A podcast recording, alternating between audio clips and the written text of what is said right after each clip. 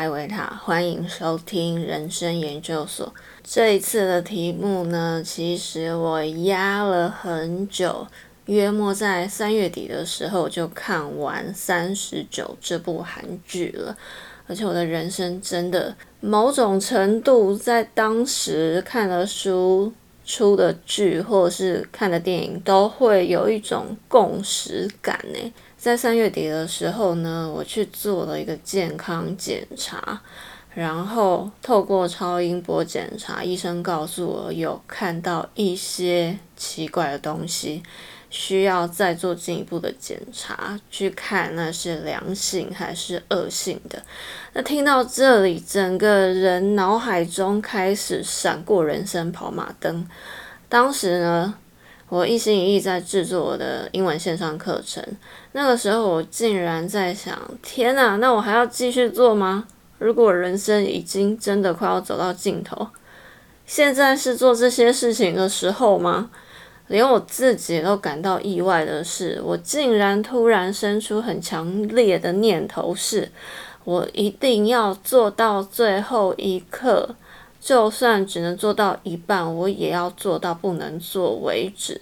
就算做完最后没有卖出去，或是不能上架，或是被迫终止，只能做到一半，我也要尽可能的看看我可以做到什么程度。我真的连自己都被当时那么坚定的想完成的那个欲望给吓到。原来我真的有这么想要做这件事哦。我就是很好奇自己究竟能不能完成我想做的这件事。那在前几集我跟大家分享过，在《心流》这一本很经典的书里面说到一句话哦：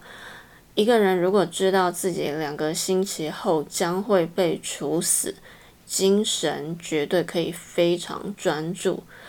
我真真切切的感受到那种感觉。我在等报告的那个礼拜，每天就是告诉自己，我就只想着今天的进度，我就是一定要做完今天自己给自己的进度，就算我只剩下这个礼拜，我也要完成今天的进度，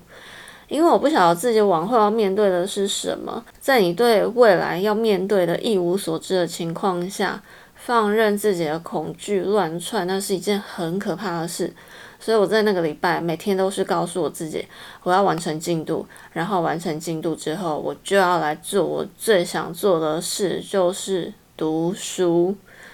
这个时候我发现，其实我根本每天都像没有明天似的活着啊，因为我每天都在做我最喜欢的事。在那个礼拜呢，很出乎我意料之外的事，就是我竟然睡得比我平常还要好。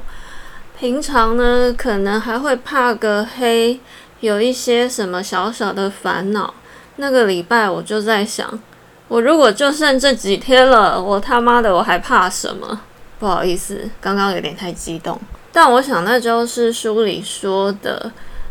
当你面对到人生这些重大的事件，你反而更会专注在你真正想要做的事情上。这一次的身体检查也让我体验了这一种对生命极其专注的状态。大家可以想象我在等报告那个礼拜，我的内心有多么煎熬吗？但也在那个礼拜呢，当我回想我的人生，我其实真的有一点会觉得，好像我没有什么遗憾，因为我觉得我过去的每一天都非常认真的在过生活。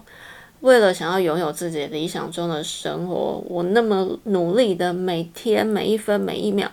就像刚刚说的，我就发现过去的每一天，我都有好好认真的去过我自己最想要的那种生活，每分每秒尽情的做我最喜欢的事，读我最想读的书。在那个礼拜呢，我偷偷许下了一个心愿，当我的课程完成开始开卖。我的收入所得百分之三要捐给癌症中心的慈善团体。我认为这是上天给了我一个机会，让我去体验。当你真正面对人生重大关卡的时候，你最想要的是什么？你还未完成的是什么？你最想去做、最想要回馈给世界的是什么？我现在可以在这里跟大家分享这些，当然是因为最后非常幸运，结果出来是良性，只要定期检查就好，也算是松了一口气的。当时我才去看那部韩剧《三十九》，而且最巧的是，我今年也是三十九岁。我看过的几部我很喜欢的韩剧呢，我认为除了浪漫之外，也非常有意义的。除了今天讲的《三十九》，还有多年前的《没关系是爱情》啊，这一出剧呢，想要让大众更了解精神官能症者，